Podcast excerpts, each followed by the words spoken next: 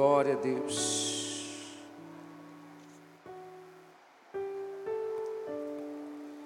Louvado seja o Senhor Jesus. Amém. O nosso primeiro culto do ano. Amém. E eu estava, irmãos, com uma expectativa. Eu tinha preparado um sermão para poder ministrar nessa noite sobre o valor da palavra de Deus. E porque o tema desse ano é o foco na palavra, amém? Amém? Mas aí eu orando a Deus, ele, ele mudou a direção. Amém? Porque é muito melhor a gente ser guiado pelo Espírito. Amém? E eu falei assim: Poxa, Senhor, o que, que eu vou pregar então? Já que o Senhor está me direcionando para um outro lugar. E sabe, a gente já começa um ano.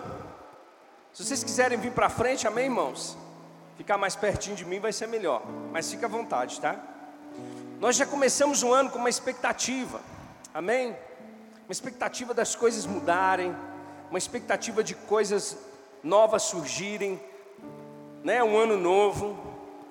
Mas aí de repente, irmãos, a gente passam-se os dias e a gente começa a perceber que algumas situações elas têm se levantado com mais força todos os anos. Não sei se você tem percebido isso.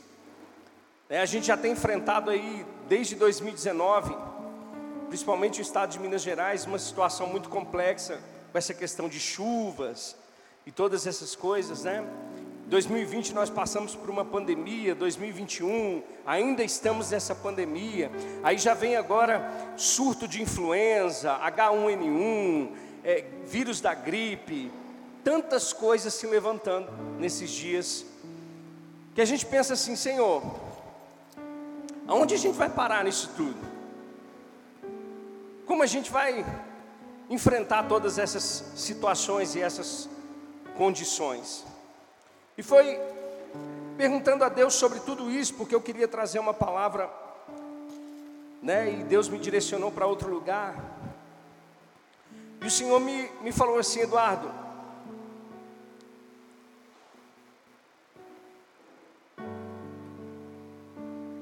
nós precisamos entender que esse mundo, irmãos, esse mundo a qual nós vivemos, ele está perdido. Amém? Pastor, misericórdia. Não, irmãos, é isso mesmo. A Bíblia vai dizer que o mundo jaz do maligno. O próprio Senhor Jesus, dizendo aos discípulos, ele diz assim: Olha, eu tenho dito essas coisas para vocês para que em mim vocês tenham paz. No mundo vocês vão ter aflições, mas tenham bom ânimo, eu venci o mundo.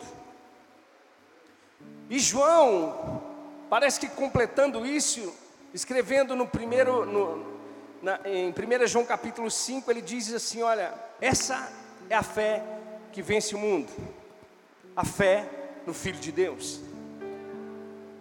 Então, a tendência das coisas do mundo é piorar. Amém. Eu não estou sendo negativista aqui não. Eu não estou sendo aquele, aquela pessoa que acorda pela manhã já dizendo assim, Senhor, já que o Senhor disse que no mundo nós vamos ter aflições, eu quero a minha porção hoje. Não, não é isso.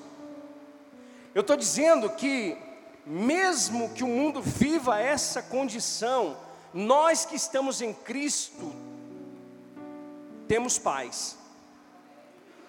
Nós que estamos em Cristo, podemos desfrutar de uma paz que o mundo não consegue nos dar.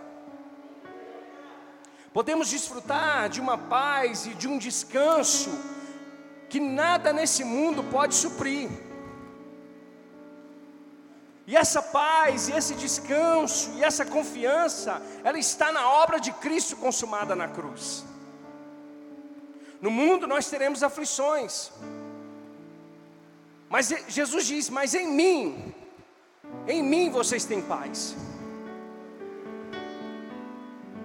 E a Bíblia vai dizer em Colossenses que a nossa vida está escondida com Cristo. Efésios vai dizer que nós estamos assentados com Cristo nas regiões celestiais. Existe uma posição para os crentes, existe um lugar para cada um de nós.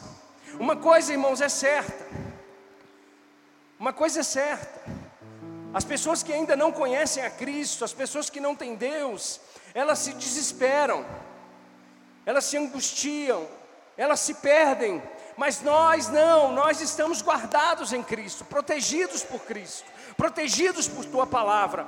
Jesus, em Mateus capítulo 7, ele vai dizer o seguinte: olha, aquele, aquele que ouve a minha palavra e coloca ela em prática é como um homem sábio que edificou a sua casa sobre a rocha, e veio as chuvas, as tempestades, os ventos e deram nela, mas ela permaneceu de pé.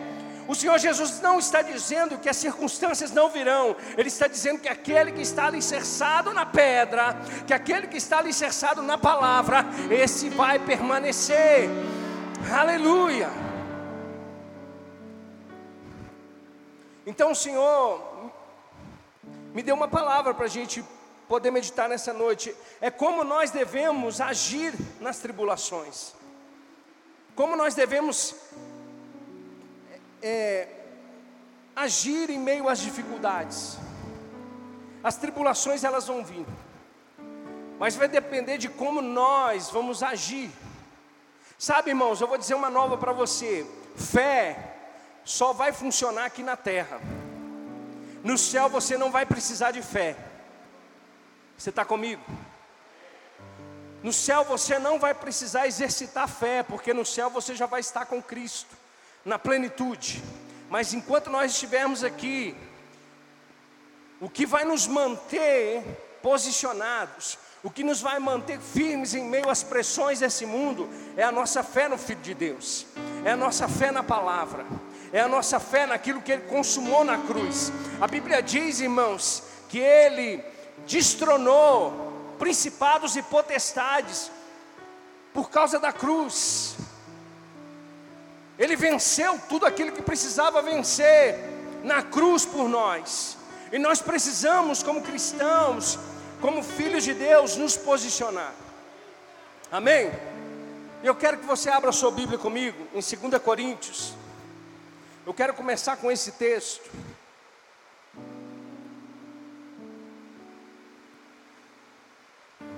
E eu já quero dar para você cinco pontos de como nós devemos nos posicionar diante das tribulações de como nós devemos agir em meio às tribulações. Você está comigo? Nosso texto base vai ser 2 Coríntios, capítulo de número 4. E o primeiro ponto é que nós, nós não devemos atentar somente para os problemas. Você está comigo? Você sabe que preocupação é excesso de pensamento naquilo que pode dar errado. Quando você fica preocupado com uma coisa, você está gastando energia com algo que talvez não aconteça, com algo que provavelmente pode dar errado. Então, nós, como cristãos, muitas das vezes gastamos energia demais naquilo que talvez não vá acontecer. Ou se porventura acontecer, e aí, o que nós devemos fazer? Nós vamos gastar energia com o problema ou nós vamos fixar os nossos olhos na solução? Você está comigo? E Paulo ele vai dizer o seguinte, 1 Coríntios, 2 Coríntios capítulo 4. Ele vai dizer assim: preste atenção. Portanto, visto que temos este ministério, pela misericórdia que nos foi dada, não desanimamos. 2 Coríntios capítulo 4, vocês estão aí? Amém? Então, deixa eu só introduzir para vocês aqui o que está acontecendo. Quantos aqui sabem que o apóstolo Paulo enfrentou muitas dificuldades no seu ministério? Vocês sabem disso? Irmãos, Paulo ele foi apedrejado, Paulo ele foi rejeitado, Paulo ele foi humilhado, Paulo ele foi espancado, Paulo ele correu o risco de morte no naufrágio, Paulo ele sofreu é, picada de serpente, Paulo foi traído por falsos irmãos. Então esse homem sabia o que era passar por uma tribulação. ao ponto de escrever 2 Coríntios capítulo 12, dizendo que foi-lhe dado um espinho na carne, a saber, um mensageiro de Satanás que o esbofeteava todos os dias, a qual ele rogou três vezes a Jesus pedindo que lhe retirasse. Então Paulo sabe do que ele está dizendo. E Paulo ele estava enfrentando acusações de falsos mestres, de falsos apóstolos, dizendo que aquilo que ele falava nem era tanta verdade assim, dizendo que ele era muito, vamos dizer assim, que ele se aparecia muito nas suas cartas, mas quando ele chegava diante das pessoas ele era muito manso. Então Paulo estava enfrentando acusações. E Paulo, ele termina o capítulo 3 falando da glória da aliança, da nova aliança, comparando a antiga aliança com a nova. E aqui ele começa dizendo: portanto, visto que temos este ministério pela misericórdia que nos foi dada, nós não desanimamos. Ele continua dizendo: antes renunciamos aos procedimentos secretos e vergonhosos, não usamos de engano, nem torcemos a palavra de Deus ao contrário, mediante a clara exposição da verdade, recomendamos-nos a consciência de todos diante de Deus. Então Paulo diz: Olha, eu não preciso fazer nada, eu não preciso inventar nada, eu não preciso pregar nada além da verdade da palavra de Deus. Eu não preciso enganar ninguém. Eu não preciso de carta de recomendação de ninguém. Eu não preciso inventar um outro evangelho. Porque eu não sei se você sabe, mas tem muitas pessoas vivendo um evangelho que não é o evangelho de Cristo. As pessoas hoje estão vivendo um evangelho que eles pegam parte de, de versículos da Bíblia para basearem uma vida que não vai ter problema nenhum. Por exemplo, quando você pega Romanos capítulo 8, a Bíblia vai dizer que todas as coisas cooperam para o bem daqueles que amam a Deus, que foram chamados segundo o seu propósito. Mas a gente não pode ficar só nesse versículo, a gente precisa ler todo o resto. E o que, que é cooperar para o bem? A Bíblia vai dizer que Deus não poupou o seu próprio filho, Ele não nos dará também todas as coisas. E, a, e, aí a gente pega essas coisas e fala assim: nossa, então se Deus não poupou o seu próprio filho, Ele vai me dar tudo que eu quero. E na realidade não é isso que a Bíblia está dizendo. O que a Bíblia está dizendo é que se Ele não poupou a Jesus, as circunstâncias elas virão sobre nós. Mas independente de todas essas coisas, nós em Cristo Jesus somos mais do que vencedores. Por quê? Porque Ele não poupou ao seu filho. Ele sofreu por nós. Mas não significa que nós não passaremos pelas tribulações. Então a gente não precisa ficar inventando moda, irmãos. Amém. No mundo nós vamos ter aflições, sim. Vai chegar o dia mal, vai chegar as dificuldades, mas nós estamos em Cristo, isso muda tudo. Por isso, Paulo diz: Nós não desanimamos. Por quê? Porque o Evangelho de Deus, o Evangelho de Jesus é o poder de Deus, irmãos. Amém. Olha só, e ele continua dizendo aqui: olha, Ele vai dizer: Mas se o nosso evangelho está encoberto, para os que estão em... se o nosso evangelho está encoberto, é para os que estão perecendo, é que está encoberto. O Deus dessa era cegou o entendimento dos descrentes para que não vejam a luz do evangelho da glória de Cristo, que é a imagem de Deus. Então Paulo fala de uma atuação do maligno para cegar o entendimento daqueles que não conseguem crer em Jesus, daqueles que não conseguem ver a verdade no Evangelho de Cristo. Então, Paulo começa essa carta já dizendo que, independente de qualquer situação, ele não vai desanimar, ele vai continuar fazendo aquilo que ele precisa fazer, continuar pregando a verdade. Independente, irmãos, se crer ou não crer. Independente de se você vai pegar essa palavra para você ou não vai, a palavra vai continuar sendo declarada. Mas a partir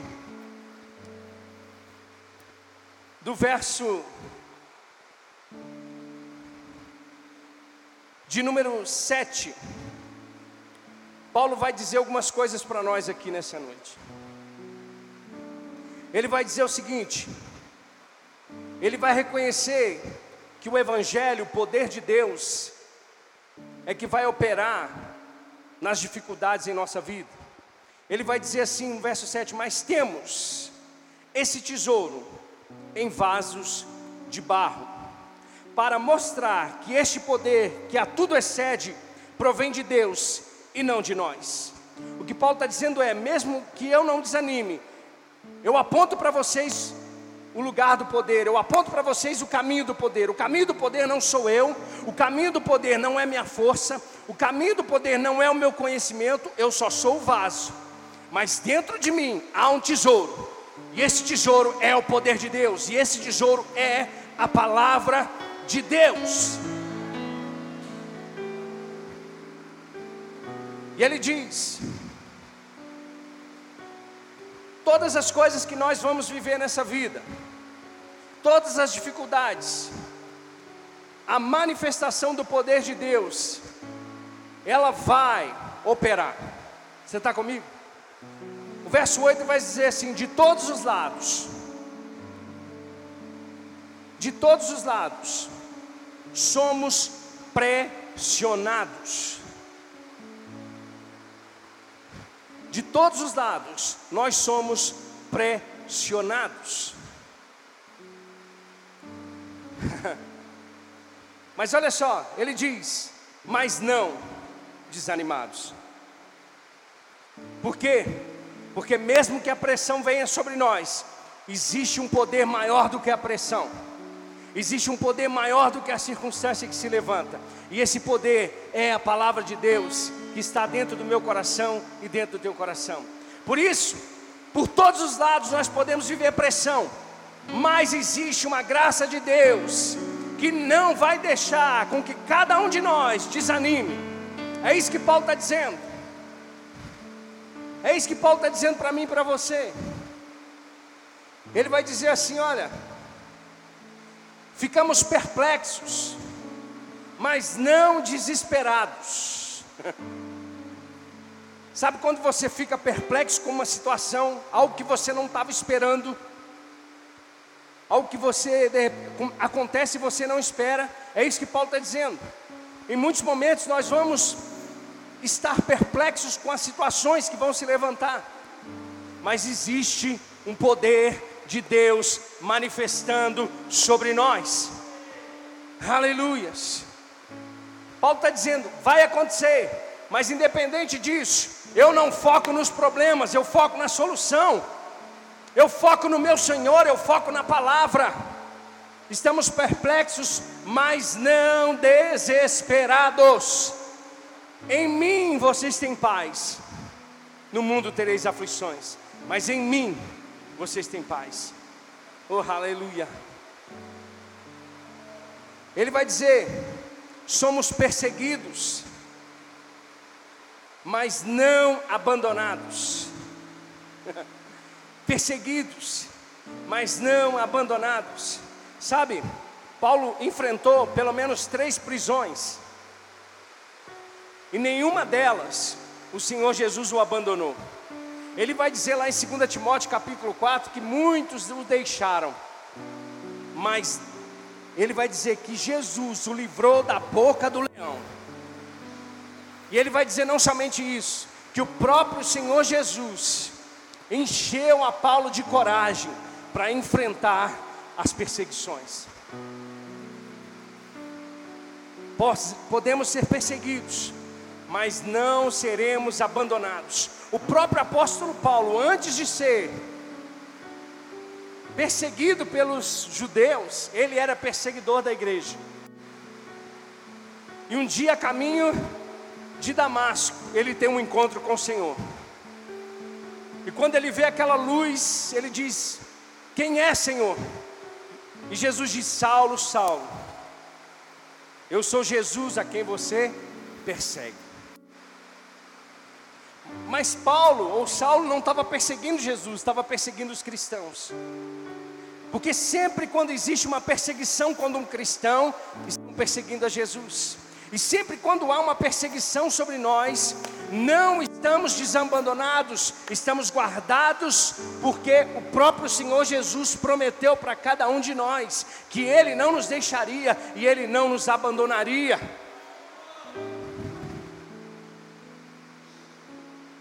A gente não precisa focar no problema, a gente pode focar na solução. A gente pode olhar para tudo isso que esse homem viveu, irmãos, e entender que se Deus foi com ele, com ele, Deus também é comigo e com você. Porque se Deus foi com ele, Deus é com cada um de nós. E se Deus ouviu a oração de Paulo, Deus ouve a nossa oração também. E que se nós estivermos em perigo, nosso Deus, Ele pode, irmãos, mudar qualquer circunstância, qualquer situação ao nosso favor. Aleluia.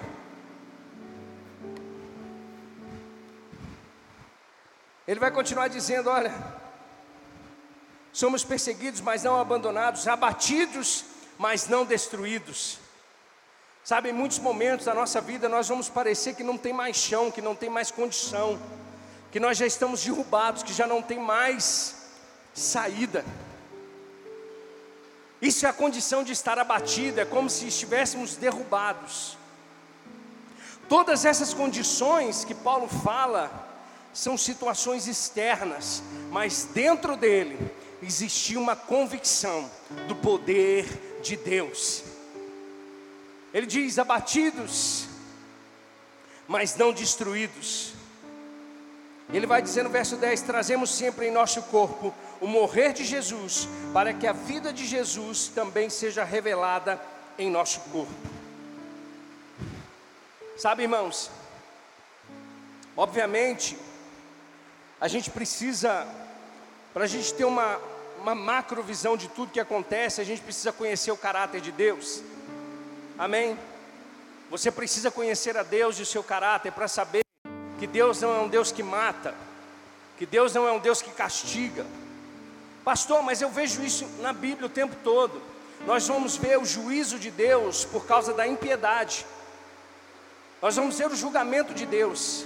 Mas a gente precisa entender uma coisa: a Bíblia diz que Jesus tomou o cálice da ira de Deus no nosso lugar. Você está comigo?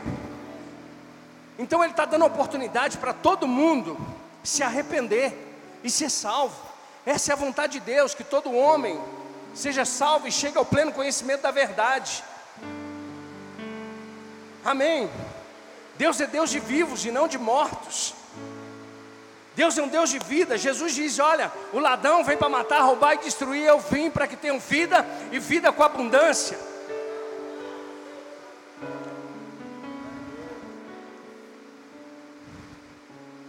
As pressões vão tentar tirar a gente do lugar, irmãos, de fé. Mas Deus está nos chamando, irmãos, para compreendermos que tudo que está do lado de fora não pode mudar aquilo que já está dentro de nós. Amém. Você já carrega a palavra dentro de você. Você já é uma nova criação. Amém. A sua vida não é mais guiada pelas emoções, mas sim pelo seu espírito recriado em Deus.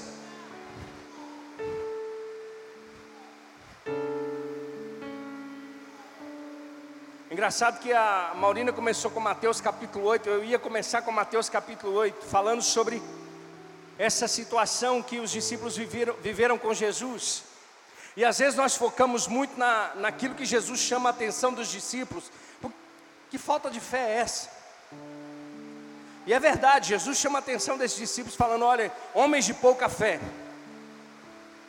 Mas a realidade também tem uma outra verdade por trás disso. Eles foram na fonte, eles foram acordar Jesus.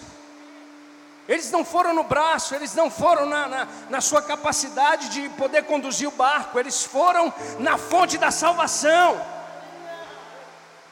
Quando as coisas se levantarem, a circunstância se levantar, vai na fonte, meu irmão. Não fica choramingando no problema, não fica focando no problema, foca na palavra, foque na palavra, foque em Jesus. Se Ele não puder resolver o teu problema, quem vai poder, meu irmão? Amém. Aleluia. Aleluia. Aleluia. Aleluias. Abre sua Bíblia comigo, Isaías 43. Quero te mostrar.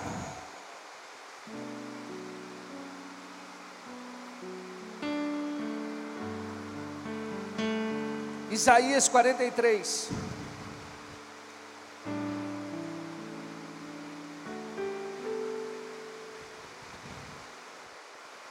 A gente pode pensar que hoje isso não acontece. Mas eu quero te mostrar que Deus está guardando a gente.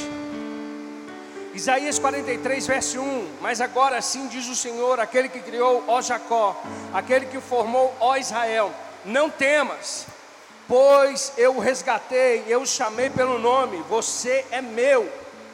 Quando você atravessar as águas, eu estarei com você. É engraçado, irmãos, porque a Bíblia está dizendo que em algum momento da nossa vida a gente vai precisar atravessar águas. Não está dizendo que a gente não vai atravessar. Esse povo precisou viver isso. Esse povo passou por situações, irmãos, onde Deus precisou abrir o mar para eles passarem. Mas a Bíblia está dizendo: quando você atravessar as águas, eu estarei com você é uma promessa de Deus. Quando você atravessar os rios, eles não o encobrirão. Lembra que o povo saiu do mar e depois foi para o Rio Jordão? Eles precisaram atravessar. A Bíblia não relata como aconteceu é, de forma que a gente possa visualizar mesmo. Mas alguns estudiosos dizem que o Rio Jordão ele parou de um lado para cima e tudo para baixo ficou seco, irmãos, e aquele povo passou em segurança. Por quê? Porque Deus é um Deus de proteção. Quando você andar, andar através do fogo, você não se queimará, as chamas não deixarão em brasas. Sabe, o livro de Isaías ele foi escrito aproximadamente 650, 700 anos antes de Cristo. Esse livro foi escrito mais ou menos no mesmo período do livro de Jeremias, que era um livro que era lido quando o, o profeta Daniel estava junto com seus amigos é, presos por Nabucodonosor. E quantos sabem que Sadraque, Mesague e Abednego não se dobraram diante a estátua de Nabucodonosor? E o que aconteceu com esses três? Nabucodonosor fica tão irado que pediu para que os soldados aquecessem a fornalha sete vezes mais. E quando esses amigos foram lançados nessa fornalha amarrados, antes de serem lançados, os próprios soldados morreram por causa do calor intenso. Mas Nabucodonosor ficou tão angustiado que foi olhar e não viu três lá dentro, viu quatro. E não viu três presos, viu quatro homens andando dentro de uma fornalha de fogo. A única coisa que foi queimada foram as amarras que aprisionavam os três lá dentro. Aleluia.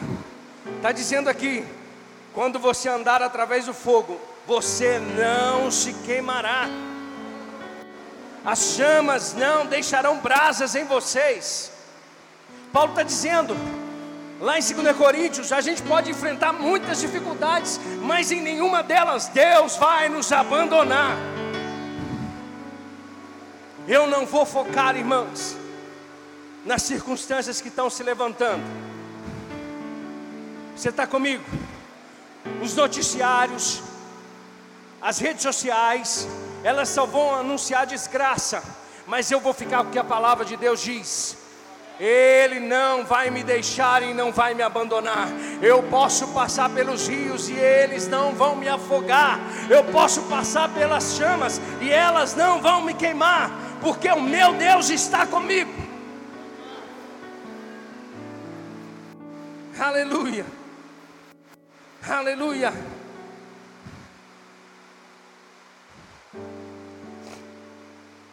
Abre o Salmo 91 comigo.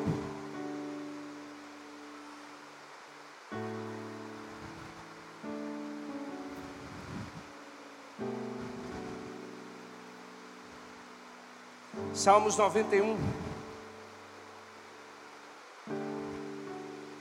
Aleluia.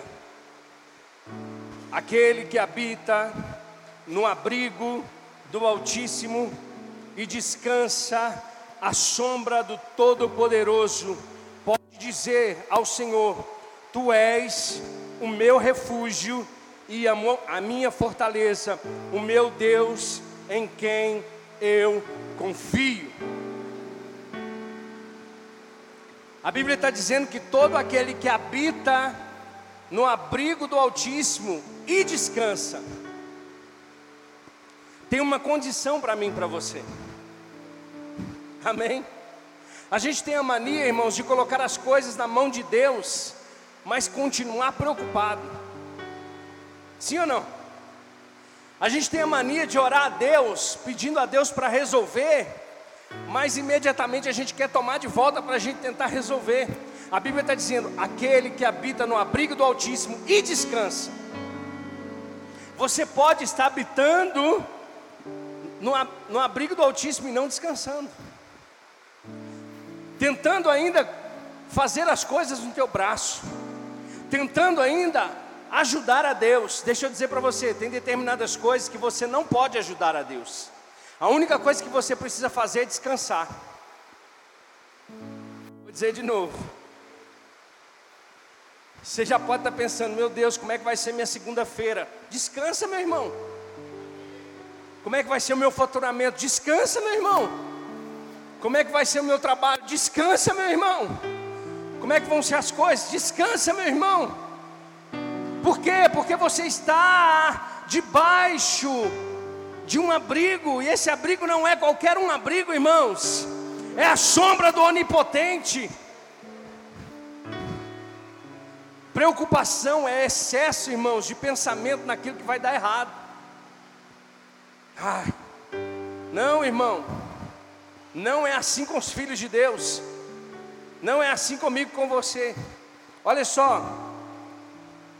Verso 3 vai dizer: Ele o livrará do laço do caçador e do veneno mortal. Ele o cobrirá com as suas penas, e sobre as suas asas você encontrará refúgio. A fidelidade dele será o seu escudo protetor. Você está comigo? Agora olha para você ver, irmãos. O salmista podia falar qualquer coisa, comparar qualquer coisa ao escudo, mas ele diz a fidelidade dele. Paulo diz: seja todo homem mentiroso e Deus verdadeiro. A Bíblia diz que ele não é homem para que minta e nem filho do homem para que se arrependa. Você está comigo? O que o salmista está dizendo é: o escudo de Deus para nós é a própria fidelidade dele. Sabe por quê? Porque ele não pode voltar contra a sua palavra. Se ele diz que ele será o nosso escudo, se ele diz que se nós nos mantermos na sua palavra, pode vir qualquer tempestade, mas nós vamos permanecer de pé. Está dito, irmão. Eu fico com o que Deus falou. Eu fico com o que está escrito na palavra. Oh, aleluia! Aleluia! Volta lá para 2 Coríntios. 2 Coríntios, capítulo 4.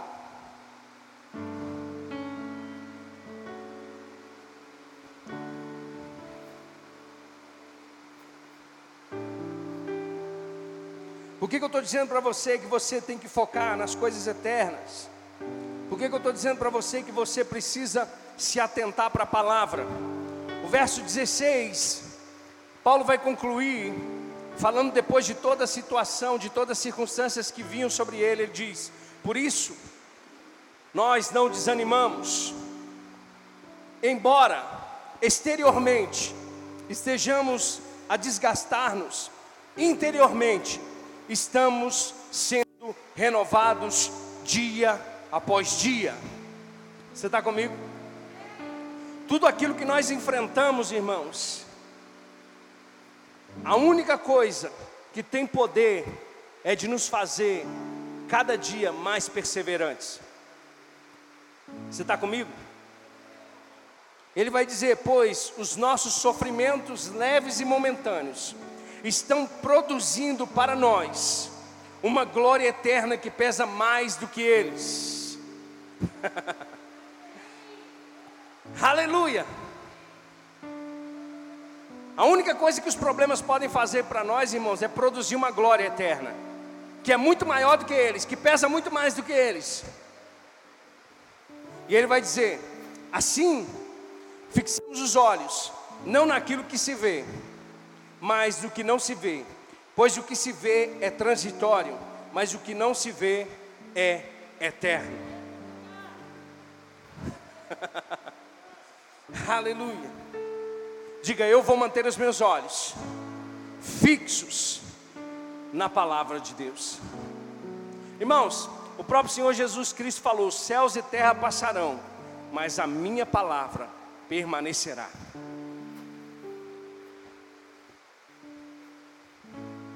É quando surgir a dificuldade, você vai correr para onde? Para a palavra.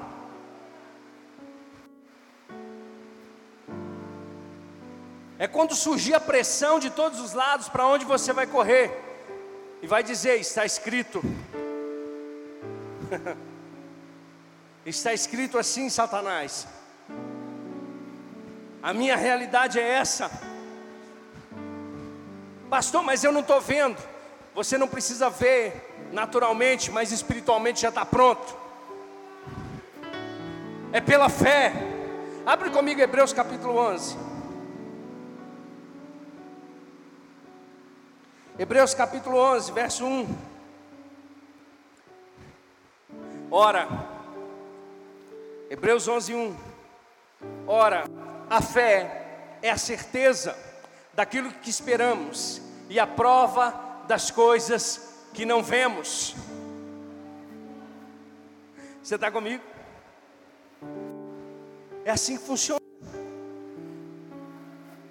Quando você vai para 1 Coríntios capítulo de número 2, a Bíblia diz que o homem natural não consegue discernir as coisas de Deus. O mundo aí fora não vai compreender quando você anda em fé. O mundo aí fora não vai compreender quando você está numa igreja em pleno domingo, numa tempestade dessa e você está adorando a Deus. O mundo aí fora não entende essas coisas. Por quê? Porque eles não conseguem discernir as coisas do Espírito. Mas nós, Paulo continua dizendo, temos a mente de Cristo.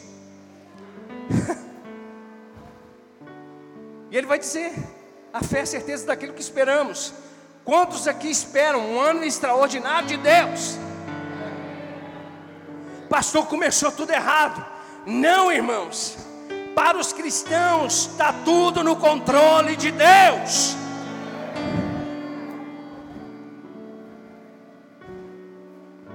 Não vai ser influenza, Covid, tempestade, é, problemas financeiros, não. a fé é a certeza daquilo que esperamos e a prova das coisas que não vemos. Verso 3: Pela fé entendemos que o universo foi formado pela palavra de Deus, de modo que aquilo que se vê não foi feito do que é visível.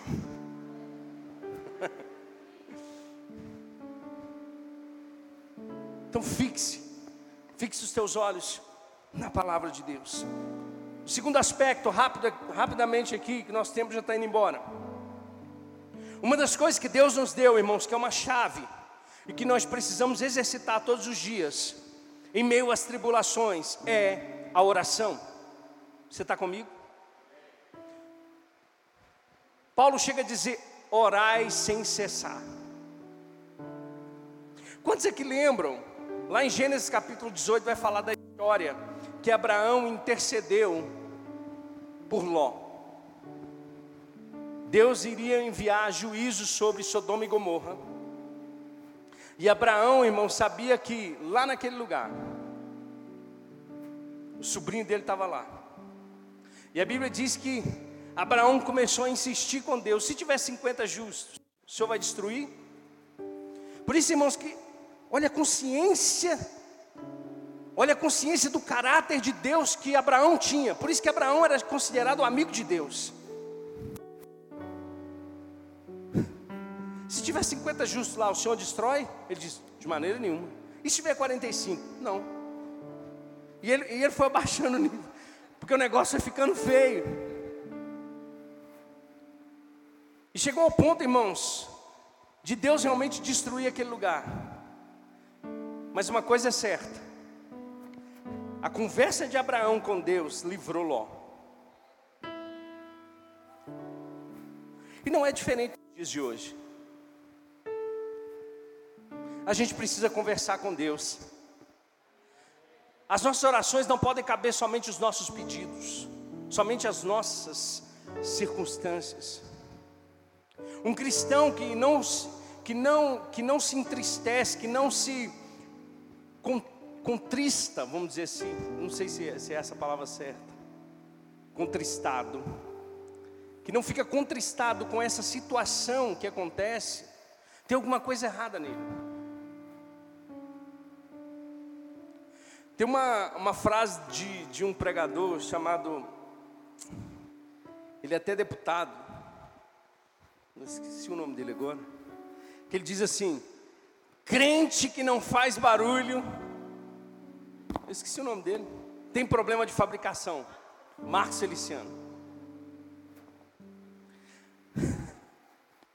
né? Que não faz barulho, está com problema de fábrica. Mas crente de fato que, que, que, que não entra nesse lugar de intercessão que deve estar com algum problema. Em um outro lugar, a Bíblia vai dizer que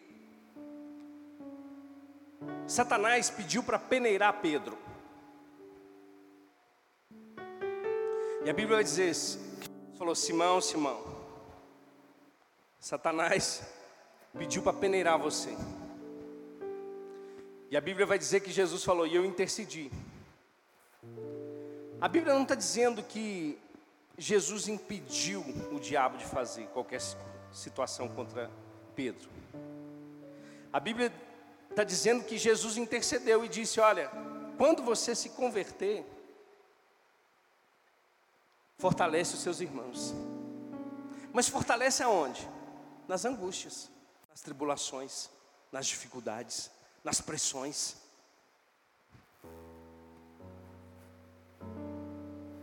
Teve uma irmã que me chamou essa semana, ela falou assim, pastor, Deus me deu cinco nomes para me poder estar intercedendo, e o senhor é uma delas. Eu não sei o porquê, mas eu estou fazendo. Eu falei, amém. E eu falei para ela: você não precisa saber o porquê, você precisa obedecer, só isso. É só isso. Nem sempre Deus vai dizer para você por quê. A única coisa que você precisa fazer é obedecer. Então, como a gente enfrenta as tribulações? Orando, intercedendo, clamando. O próprio Senhor Jesus, abra comigo lá em João 17, por favor. Evangelho de João, capítulo 17.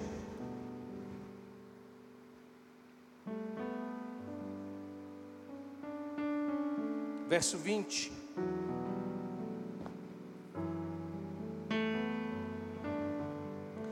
Bíblia vai dizer assim: minha oração não é apenas por eles, rogo também por aqueles que crerão em mim por meio da mensagem, para que todos sejam um. Pai, como tu estás em mim e eu em ti, que eles também estejam em nós, para que o mundo creia que tu me enviaste. Dei-lhes a glória que me deste, para que eles sejam um, assim como nós somos um. Eu neles e tu em mim. Que eles sejam levados à plena unidade para que o mundo saiba que tu me enviaste e o amaste e os amaste como igualmente me amaste. Pai, quero que os que me deste estejam comigo onde eu estou e vejam a minha glória, a glória que me deste porque me amaste antes da criação do mundo. Pai justo, Embora o mundo não te conheça, eu te conheço, e estes sabem que me enviaste. Eu os fiz conhecer o teu nome e continuarei a fazê-lo, a fim de que o amor que tens por mim esteja neles e eu neles esteja. Além do próprio Senhor Jesus interceder pelos discípulos, ele intercedeu por cada um de nós.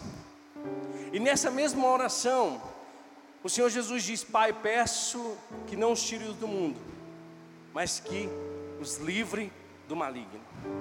E a Bíblia está dizendo que assim como Deus e Jesus eram um, nós somos um com Ele. Nós temos uma aliança com Deus. Nós temos uma aliança com o Senhor. E eu vou dizer para você uma coisa: existe poder nas palavras. Amém. Existe poder nas palavras.